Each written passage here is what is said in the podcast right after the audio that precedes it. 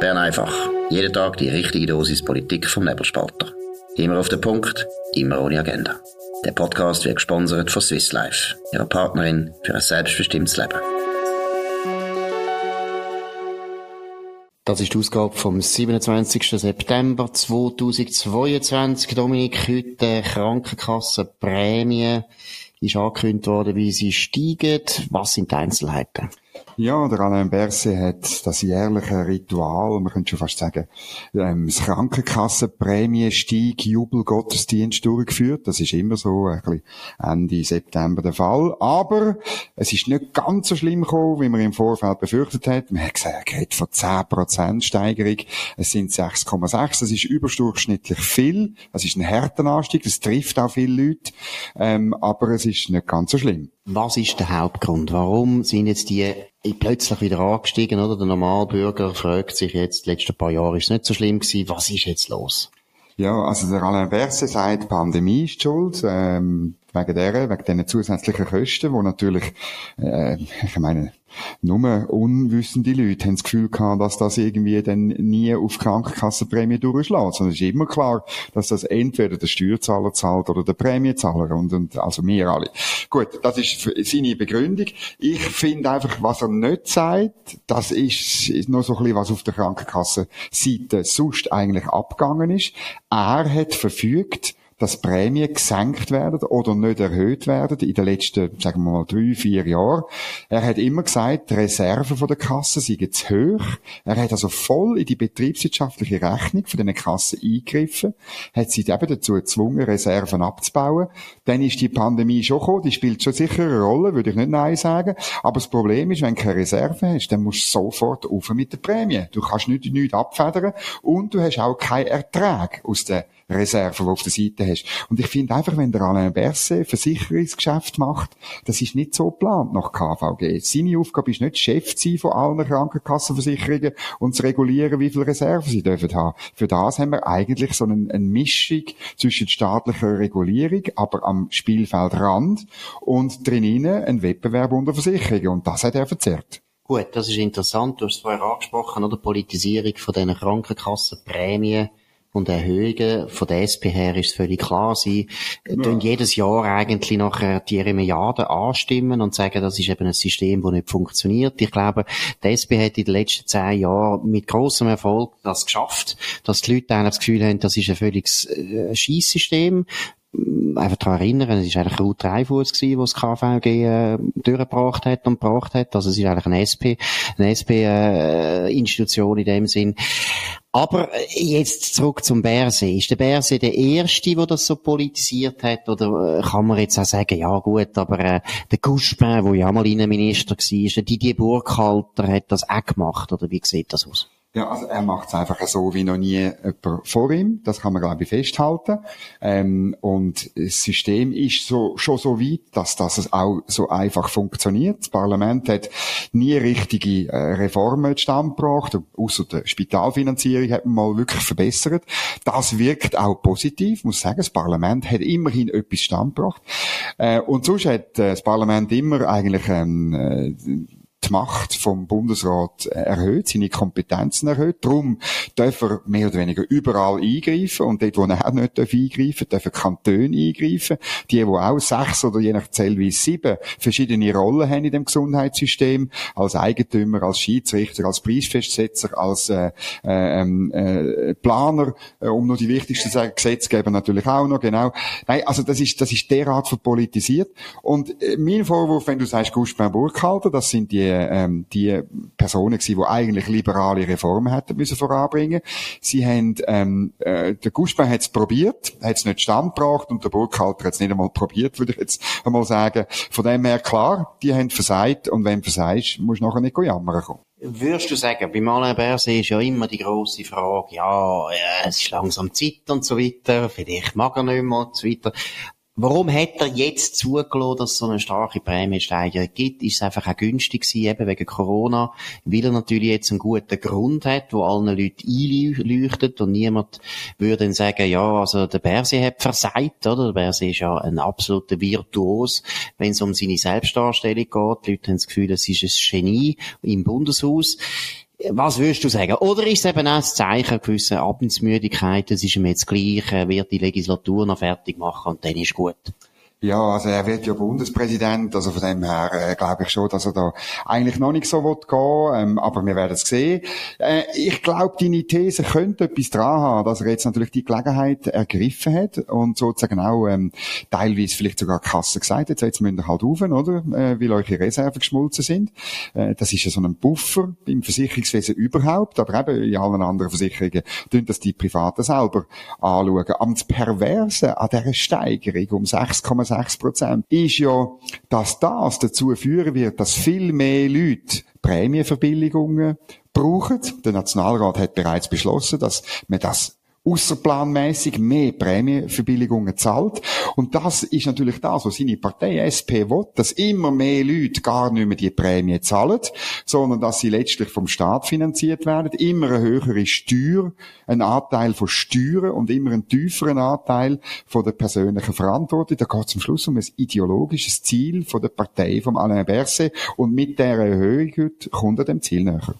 Genau, und aus unserer Sicht ist sicher in die falsche Richtung, weil letztlich ist natürlich schon einer der wichtigsten Punkte beim Gesundheitswesen ist einfach Eigenverantwortung. Die Leute müssen mehr spüren, dass das wahnsinnig teuer ist. Ich meine, unsere Gesundheit wird immer besser, wir haben immer bessere Leistungen. Das ist eigentlich normal, dass wir auch bereit sind, immer mehr auszugeben für Gesundheit.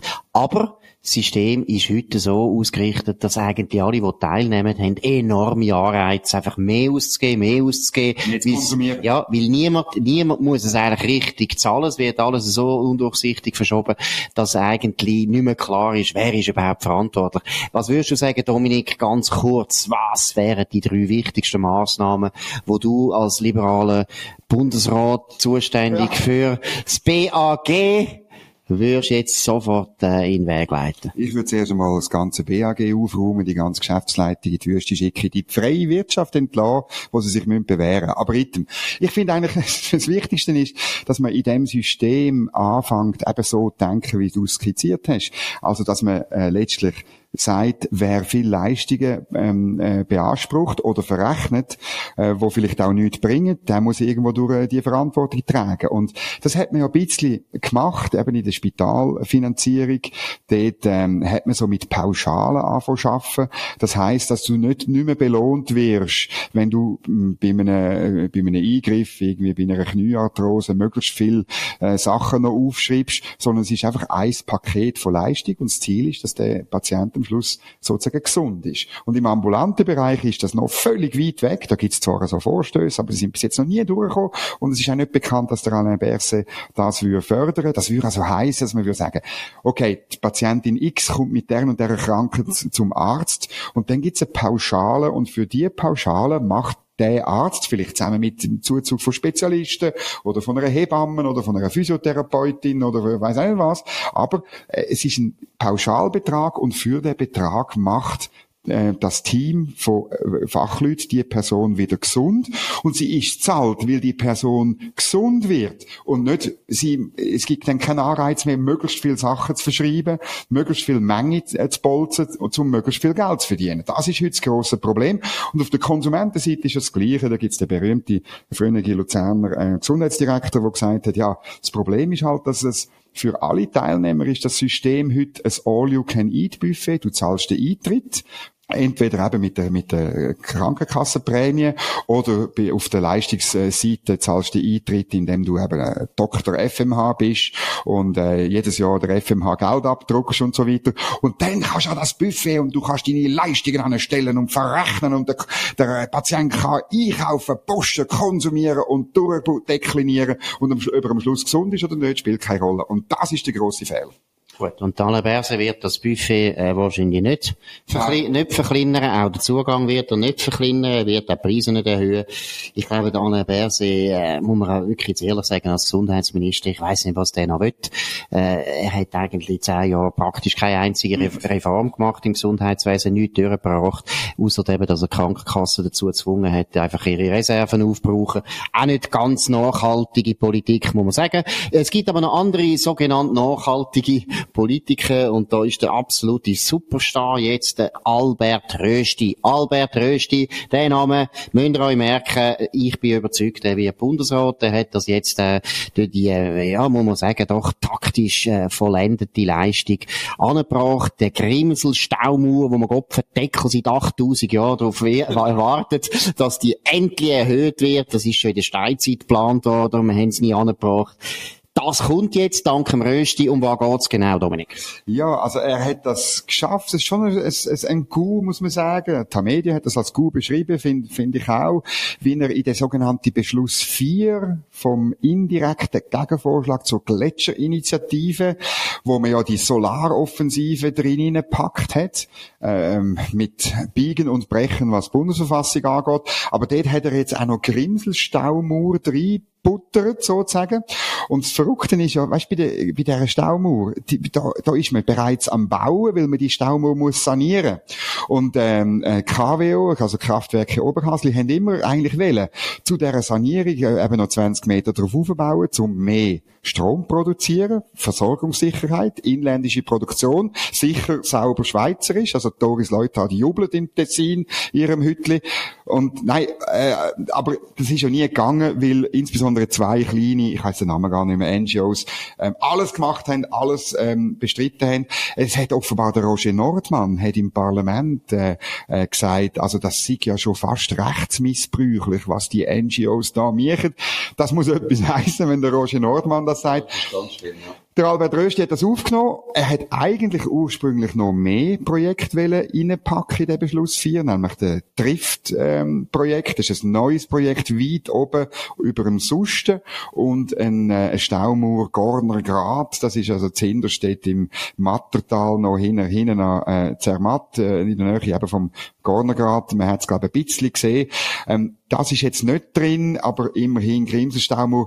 Es ist einfach so, wahnsinnig viel ist denn das nicht. Aber es zeigt, was im Moment im Parlament möglich ist. Ja, oder sagen wir, was mal Albert Rösti möglich ist, oder? Also, ja. er muss man schon sagen, oder? Er ist ein Berner. Er kann es gut auch mit dem politischen Gegner, oder? Ist das ein bisschen Ausgabe von der SVP Net. Es gibt die SVP Net und die SVP Bissig. Und er ist sicher von der SVP Net. Aber ich muss ehrlich sagen, ich finde, das ist wirklich eine reife Leistung. Es ist ja immer die Frage, und er hat sich auch in der Fraktion durchsetzen, in seinen eigenen. Es hat viel gegeben, vor allem der Thomas Eschi, Fraktionschef von der SVP, wo gefunden haben, also schaut mal, Energiepolitik haben wir immer gesagt, dass es falsch läuft. Und jetzt, wo alle wissen, dass wir Recht bekommen, müssen wir denen eigentlich nicht unbedingt jetzt helfen ist ein Argument, kann man durchaus so sehen, ja, taktisch vielleicht nicht falsch, es ist so eine, eine Verelendungstheorie, aber ich muss jetzt ehrlich sagen, ich glaube, es ist nicht gut, weil das ist einfach, äh, kommt nicht so drauf, kommt nicht gut an in der Schweiz, du musst irgendwo ein bisschen mitmachen, du musst ein bisschen zeigen, guten Willen, du musst auch, und ich meine, da müssen wir jetzt ehrlich sein, die Energiestrategie ist ein absolutes Fiasko, aber wir können es nur korrigieren, wenn man gewissen Leuten eine Brücke baut, dass sie können sagen, ja, okay, wir haben jetzt noch ein paar Solarkraftwerke können bauen oder so, der ganze Schrott, den ich völlig überflüssig finde, wo nichts bringt, ist wahrscheinlich aus politischen Gründen möglich. Ich finde, der Rösti hätte auch die AKW noch mehr müssen drucken. Er sagt, nein, das ist nicht gegangen.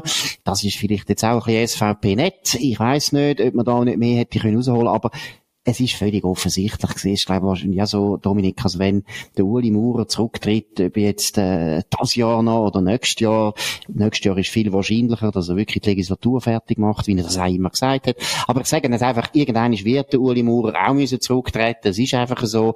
Dann hat Albert Rösti unglaublich gute Chancen, dass er gewählt wird. Es sieht dann, er wird von der Partei, seine eigene Partei nicht nominiert. Das wäre ein Problem, aber das glaube ich nicht.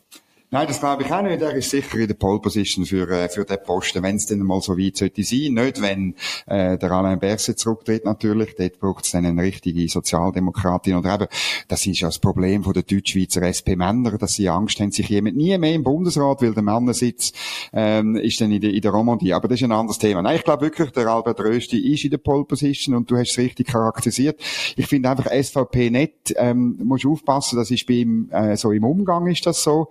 Er er kann, er kann dann aber inhaltlich kann er schon sehr, äh, sehr klar SVP sein. Darum ist er ja auch nicht in die BDP gegangen. Das ist, glaube ich, ein wichtiger Punkt. Also ist mir wichtig, das würde ich also nicht so verstehen. Nein, nein, ist wirklich wahr. Ich finde, ich schätze den Albert Röst. Ich finde, das ist ein sehr guter Politiker, ist ein typischer äh, bürgerlicher Konsenspolitiker in dem Sinne. Das heisst überhaupt nicht, dass er nachgibt inhaltlich, aber er hat eine Art, mit den Leuten umzugehen, wo eben schon noch gut ankommt. Das hat auch, ich meine, Berner, Berndeutsch, Berndeutsch ist immer besser als Zürichdeutsch zum Beispiel. Das ist einfach ein wichtiger Punkt. Aber nein, ich finde, der Rösti ist, ist sehr ein charmanter, ein netter Mensch in dem Sinn, das meine ich. Cool. SVP nett, inhaltlich nicht, nein. Und dann noch ein Punkt, oder kann man dann schon auch sagen, ich meine, es ist verrückt, wie man jetzt mit, mit, mit Notrecht immer noch mehr Sachen beschließt, oder? Und so ein bisschen, äh, ich meine, du bist auch Anhänger von dieser Theorie, ein Erfolgsrezept von der Schweiz, oder von dieser Praxis. Ein Erfolgsrezept von der Schweiz ist Rechtssicherheit, Berechenbarkeit, und dass man nicht Sachen übers Knie brechen. Und ich es gibt auch in der SVP berechtigte Kritik an, jetzt, an dem Entscheid, dass man da das noch reinwirkt und so. Nicht nur, weil es nicht viel bringt, einfach die 20 Meter Grimselstaumauer. Okay, es bringt mehr als manches äh, Solarkraftwerk, wo man dann auch noch baut. Aber es ist einfach, es könnte sein, dass man das dann bei anderen Themen wieder macht, und zwar bei Themen, wo dann der SVP oder der Bürgerlichen mehr Kopfzerbrechen oder vielleicht sogar ganz schwere Schmerzen äh, verursachen. Und darum äh, verstehe ich, dass man das nicht einfach so toll findet. Gut, wir haben als letztes Thema den vollen Teuerungsausgleich, der jetzt beschlossen worden ist für die AHV. Äh, vollkommen idiotische, populistische, birrenweiche Massnahme. Überhaupt nicht nötig, aber es ist schon Wahlkampf. CVP, Entschuldigung, die Mitte und die SP und die Grünen haben da jetzt sich noch durchsetzen. Dominik, um was geht's genau? Ja, es ist vor allem jetzt im Zweitrat gewesen, im Ständerat und äh, du erinnerst dich, letzte Woche, wo der Nationalrat das beschlossen hat, haben wir gesagt, ja, ja, der Ständerat wird das dann korrigieren. Wir sind komplett falsch gelegen. Nein, auch der Ständerat ist bereits im Wahlkampf. Er hat nur beim anderen Beschluss, nämlich ähm, Prämienverbilligungen, auch gerade sofort äh, auszubauen. Das äh, haben wir vorher schon erwähnt. Äh, und zwar um, um 30 Prozent gehabt weißt, nicht irgendwie um 10, sondern um 30 Prozent. Da ist der Ständerat ähm, äh, zurückhaltend gewesen und hat gesagt, wir verschieben den Entscheid. Ähm, mutiger oder sagen wir ehrlicher wäre gewesen, wir sagen einfach nein, weil es kann der Bund sich gar nicht, gar nicht leisten. Und dann haben wir noch einen dritten herzigen, herzigen Entscheid, wo auch in die Kategorie äh, Populismus geht, nämlich äh, die Eva Herzog, eigentlich Bundesratskandidatin von der SP Basel seit auch 700 Jahren eigentlich. Ähm, sie hat einen Bundescheck zum Schutz der Haushalte vor Kaufkraft Verlust.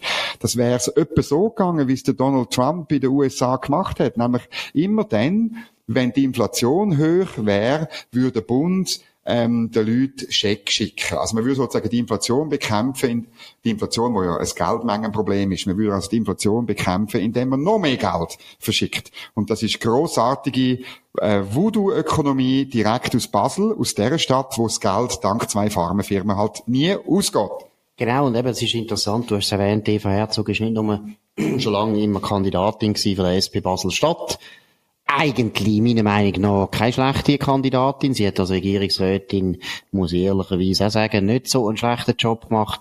Aber sie hat eben auch immer den Ruf gehabt, sie sei sehr vernünftig. Und das ist jetzt nicht wahnsinnig vernünftig. Und das Zweite muss man auch mal sagen, sie hat eben, sie hat einen guten Ruf gehabt in Basel-Stadt, aber sie hat eigentlich im Ständerat, da muss man auch ehrlich sein, in Bern nie, nie das Gewicht bekommen, wo sie eigentlich in Basel hat oder gehabt hat. In dem Sinn, ob sie da je noch in Grenze kommt bei Bundesrat, bin ich nicht sicher. Wir müssen jetzt nicht die ganze Zeit über Bundesrat reden, aber selbstverständlich reden wir alle gerne über Bundesrat, weil das ist wichtig. Und irgendwo, irgendwo habe ich so das Gefühl, es schmeckt, es schmeckt, es schmeckt irgendwie nach Rücktritt in dem Jahr noch. Ich habe nicht das Gefühl, dass das die ganze Legislatur jetzt noch vorbeigeht. Kann gar nicht sein. Kann irgendwo nicht sein, irgendwo, ich weiss auch nicht, im linken Zeichen habe ich das Gefühl. Aber ist ja gleich. Jetzt sind wir am Ende. Bern einfach von dem 27. September 2022. Dominik Feusi und Markus Somm auf dem nebelspalter.ch. Ihr könnt uns abonnieren auf nebelspalter.ch, Spotify oder Apple Podcast und so weiter. Tönt uns weiterempfehlen, redet von uns uns, könnt euren Freunden uns empfehlen, könnt uns hoch bewerten, das wäre auch sehr nett. Und zweitens wünschen wir euch einen sehr schönen Abend. Wir sind wieder da, morgen zur gleichen Zeit auf dem gleichen Kanal. Das war Bern einfach, immer auf den Punkt, immer ohne Agenda. Gesponsert von Swiss Life, ihrer Partnerin für ein selbstbestimmtes Leben.